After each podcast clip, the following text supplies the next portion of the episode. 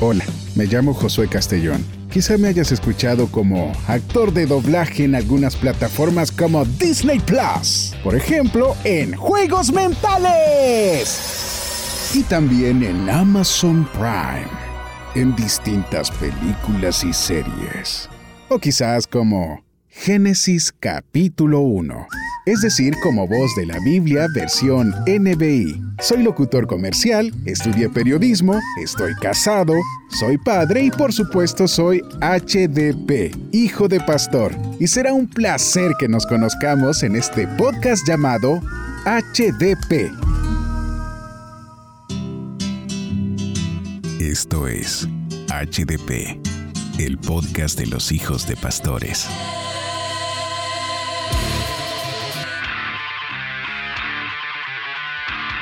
Bienvenidos, bienvenidas a este nuevo episodio del podcast HDP. Quiero hablarles un poquito sobre el tema que vamos a estar abordando hoy en día. Y es que para los que nacemos en un hogar de pastores, como cualquier hijo engendrado, no decidimos en qué hogar nacer ni qué padres tener. Mientras creces, puede que tengas experiencias agradables o desagradables debido al ministerio pastoral de tus padres. Esas experiencias nos pueden catapultar para mirar con ojos de agradecimiento el lugar donde nacimos o quizás pueden destruirnos por completo e incluso no querer saber más de Dios ni de la iglesia. Para que conversemos sobre esta realidad que vivimos, tenemos como invitados a Rich y Elisa Brown y quiero alardear un poco del nivel de invitados que tenemos porque ellos son parte de la Alianza Cristiana y Misionera y directores de 625 Ecuador. Han sido pastores de jóvenes en tres países distintos por más de 20 años. Rich y Elisa fundaron la ONG Incalink con la visión de facilitar misiones de corto plazo para evangelizar a 300 millones de jóvenes en Latinoamérica. Además, tienen cuatro hijos que nacieron en el ministerio y son la tercera generación de misioneros en su familia. Eso es muy importante porque Rich y Elisa no solo tienen la perspectiva de ellos como hijos de misioneros, además tienen la óptica de ser padres en el ministerio. Queridos Rich y Elisa, bienvenidos al podcast llamado HDP. ¿Cómo están? Hola, hola. Qué bueno estar con todos contigo, Josué. Gracias por invitarnos. Estamos muy emocionados. Obviamente, este es un tema que eh, realmente se sienten aislados y, tienen sus historias para contar, ¿no? Y, quieren, hemos escuchado bastante de ello. Así es, y realmente nos sentimos privilegiados de estar en este programa y poder hablar en este tiempo porque están cerca de nuestros corazones, como dijo Elisa, siendo hijos de pastores y teniendo hijos de pastores, porque nuestros hijos son hijos de pastores, y ahora tenemos un nieto eh, de pastores, bisnieto para mis padres, eh, hay muchas generaciones que hemos evaluado, visto lo bueno, lo malo, lo feo de, ser pastores, hijos de pastores. Y hay muchos, muchos beneficios, pero también hay muchas luchas que tenemos como hijos de pastores y podemos lidiar con este tema un poco nuevo, porque no hay muchos hablando del tema y, creo que es, muy importante para nuestras iglesias. Ok, me gustaría iniciar eh, que nos comenten un poquito cómo se recuerdan ustedes cuando tenían 6, 7, 8 años, la adolescencia en el ministerio. ¿Qué, ¿Qué, recuerdan? ¿Qué sabor tienen del ministerio a esas edades aproximadamente? Yo tengo una buena memoria a los 3 años, recordando que no solamente acepté al Señor a los 3 años, pero recordando que yo iba a ser como mi papá, un pastor. Y después, seis, ocho, diez, toda mi vida dije, pero mi, mi papá es pastor, yo también creo que voy a ser pastor. Pero a los 17 años tuve un llamado de Dios que ya sentí que Dios me estaba llamando a las misiones, no solamente a, a ser pastoral pero fue, fue un llamado muy específico donde estaba sin lugar a duda eh, un llamado para mi vida. Pero tengo esos, esas memorias y nosotros éramos lo que siempre abríamos la iglesia y cerrábamos la iglesia. Entonces estábamos ahí toda mi vida parecía.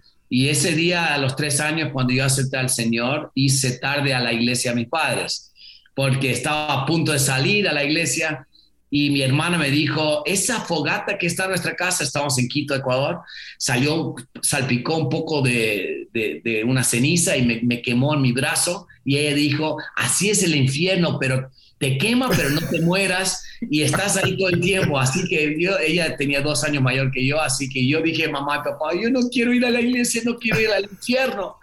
Eh, y ellos me ayudaron a, conocer al Señor. Entonces sí tengo algunas memorias así de, de mi crianza, de, de mis papás. Ok, Lisa, ¿cómo fue tu recuerdo?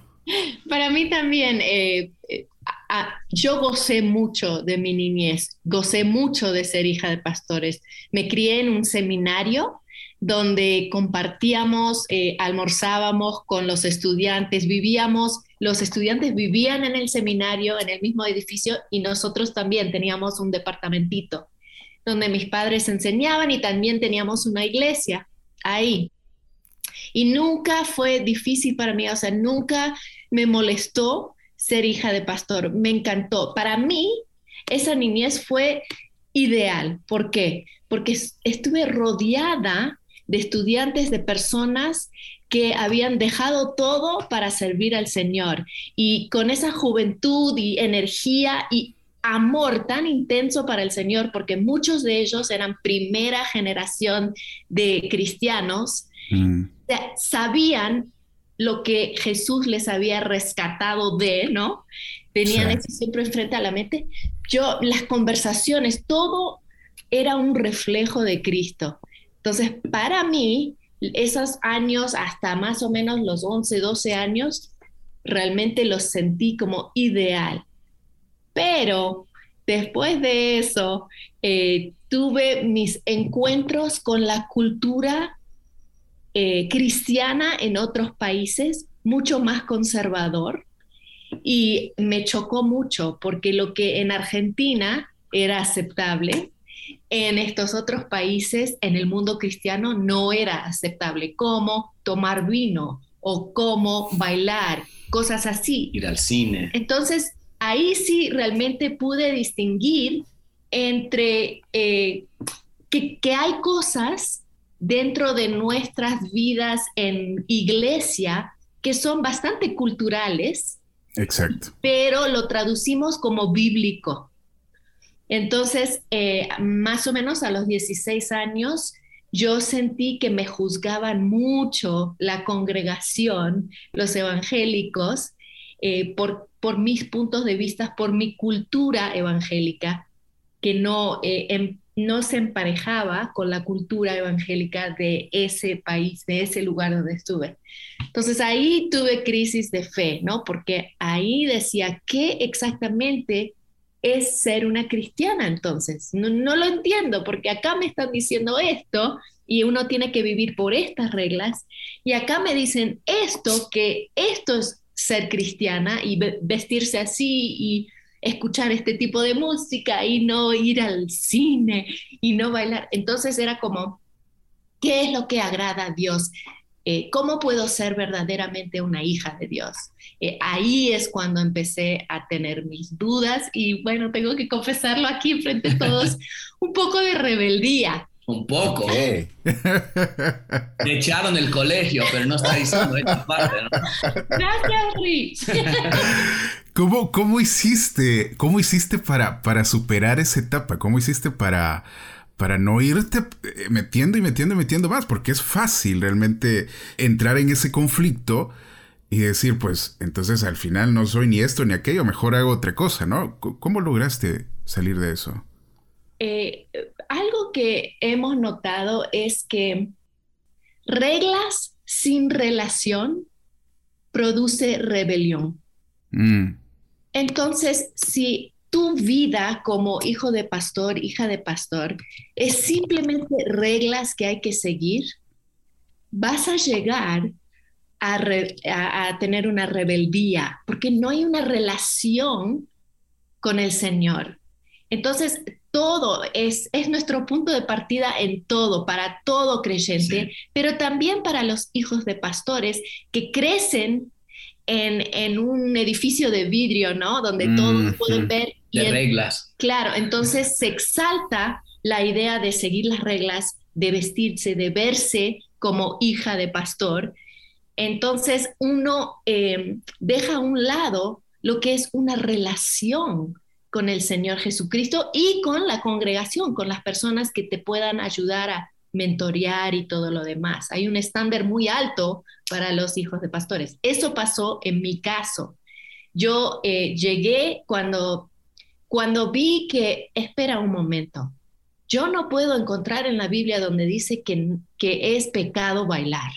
Ustedes me están juzgando y me están este, castigando por hacer algo que yo me crié pensando que no era problema. Y tuve que ir al Señor y decir, Señor, yo te quiero honrar. Y con la ayuda de otras personas que eran mis, mis mentores, mis líderes, mis, mis papás realmente también me ayudaron mucho en entender que lo que importa es agradar a Dios pero en diferentes lugares, en diferentes culturas, en diferentes iglesias, eso se ve diferente. Hay que respetar a las personas y poco a poco ir hablando, teniendo conversaciones de lo que realmente le importa a Dios. Eh, algo que sucedió, como dijo Rich, sí me votaron del colegio. Era un colegio cristiano de la Alianza. nuestra y era todo un escándalo, ¿no? Porque yo, como dije antes, me crié como una hija muy obediente. Todos me conocían como alguien muy obediente. Y de repente, a los 16, soy una hija rebelde. ¿Qué pasó? Eh, lo que pasó es que no tuve relación con las personas que pusieron las reglas del colegio donde estuve internado. Y ahí este, hubo ese choque y yo empecé a, a decir, voy a vivir como yo quiero vivir, como yo entiendo que la Biblia dice. Y empecé a mentir, que eso obviamente está en la, en la Biblia que es en contra, ¿no? Este, empecé a escaparme y a hacer tonteras. Eh, gracias a Dios, cuando me votaron del colegio, dijeron, hasta aquí no más. Dije, bueno, está bien, pero había unos eh, padres de internado en entrenamiento. Mm. Y ellos sí eh, nos llevábamos muy bien. Ellos tomaban el tiempo de sentarse a la mesa conmigo, hablar conmigo, preguntarme mis opiniones. Tuvimos una relación. Entonces me votaron, regresé a Argentina, todo hecho pedazos. Y esta pareja me llamaron, ¿sabes qué? Em, Elisa, nosotros vemos promesa en ti. Esas palabras me cambiaron la vida. No sé dónde estaría hoy si no tuve alguien que me dijera, vemos promesa en ti. Y si prometes seguir las reglas, aunque te parecen ridículas, nos encantaría tenerte otra vez con nosotros aquí en este ambiente y me perdonaron y me aceptaron otra vez. Y claro, y ahí, aunque las reglas seguían iguales, por la relación que tuve con los líderes, ya no los rompía. Wow, qué, qué importante es el acercamiento y, la relación para un eh, hijo de pastor, ¿no? A veces eh, lo que más creo yo que, cuesta para un hijo de pastor es encontrar ese apoyo, esa confianza en personas que los padres siempre están, eh, siempre están apoyando, pero a veces necesitamos ese, ese acercamiento, ¿no? Con, con, con externos que sabemos que nos van a cuidar, nos van a apoyar y nos van a catapultar. Creo que esa es una herramienta muy eficaz y muy buena que puede bendecir a muchos HDP que están escuchando en este momento. Por otro lado, han escrito un libro maravilloso eh, que recomiendo muchísimo, Nací en el Ministerio, publicado por 625.com, y ahí encontré opiniones diversas eh, sobre el ser un hijo de pastor y me llama la atención que hay datos, investigaciones, hay testimonios de personas eh, reales que abren su corazón en este, en este libro que ustedes escribieron. Quisiera preguntarle a, a Rich eh, sobre el capítulo 1, la hija rebelde, y, creo que enlaza con lo que Elisa está hablando un poquito. Eh, ¿En algún momento llegó también a ti la rebeldía o todo estuvo cool en, en tu niñez? Interesantemente, no pasé por esa etapa de, rebeldía como la típica etapa de adolescentes en particular y más a particular a, hijos de pastores. Tuve un mentor que me llegó a mi vida cuando tenía 13 años y me llevó a pescar. Él tenía como 23 años. Yo siempre miraba a él como un héroe y él regresó eh, al Ecuador donde estábamos y me llevó a pescar en el páramo y me habló, me dijo, ¿sabes qué? Estás a punto de entrar en una etapa de rebeldía es así como es. Y él me decía, vas a pasar por estos momentos, vas a empezar a odiar a tus padres, no sabes por qué, pero los odias y, no tiene sentido. Y a pesar de que antes se llevaban bien, no se van a llevar bien.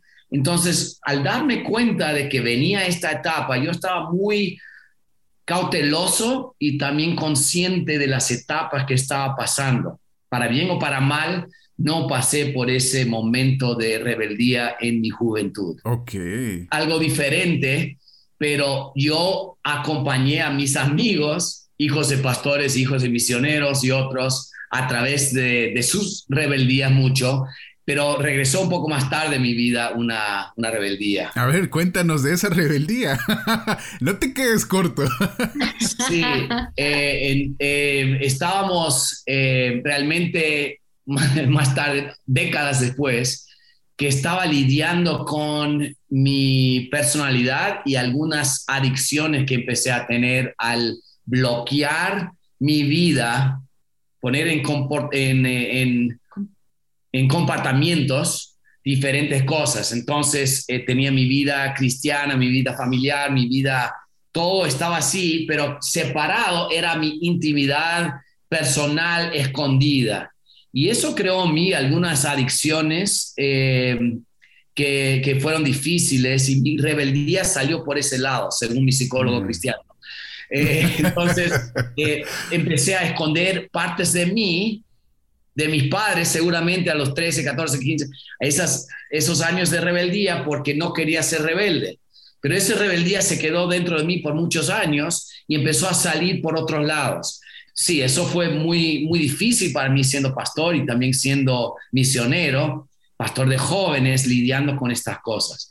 Pero el momento que pude unificar y ser íntegro en mi ser, dejar primero a mi psicólogo, mi mejor amigo también era psicólogo, mi esposa, mi familia y mis mejores amigos cristianos en esa burbuja, se abrieron un poco más, ya la rebeldía no, no estaba en, en esa escondite. ¿Qué le dirías entonces eh, a un HDP, a un hijo de pastor que de repente puede tener ese título de rebelde, ya sea que se lo haya dado la iglesia o que se lo haya dado su familia? ¿Qué, le dirían ustedes a, a, un HDP que esté pasando por ello? Lamentablemente, si dices a una naranja que es una manzana toda su vida, piensan que es una manzana.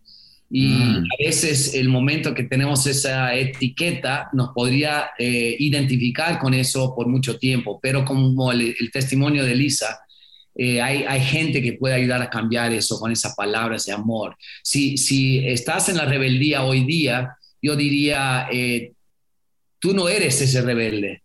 Eso no te identifica de quién eres. Tú eres hija o hijo de Dios con la imagen de Dios y la rebeldía que te han puesto no es quien eres. Eh, y, Elisa quizás tiene más que decir sobre eso. Eh, bueno, hay un sentimiento común en hijos de pastores muchas veces, eh, es el, el estar enojado de tener que compartir sus padres y su vida familiar, que ellos están bajo una lupa y sienten que Em, tienen que vivir un estándar que, como dijiste al inicio del programa, nunca escogieron. Y eso acelera esta idea de tener que ser esta persona, tu identidad es esta. Y como dije antes, sin tener realmente una verdadera relación con Dios. Mm. Y ahí, ahí embarca problemas, porque puede salir tu rebeldía en ese momento y ahí te etiquetan como el rebelde, como la rebelde, o puedes, como en el caso de Rich, esconder, dejar eh, que esa cosa eh, llega a quedarse muy guardado dentro de ti y tarde o temprano va a salir. y va a salir con patrones que no son saludables en la vida de, cualquiera. Eh, va a impedir tener buenas, sanas relaciones. Entonces, en nuestro libro, lo que siempre estamos diciendo, uno a la congregación, decimos, por favor, den libertad a los hijos de pastores, mm. a las hijas de pastores, para poder cuestionar. Dios es más grande que cualquier pregunta que vamos a tener, cualquier inquietud que tenemos. Pero muchas veces, cuando vivimos en la burbuja de la iglesia, no tenemos permiso para cuestionar.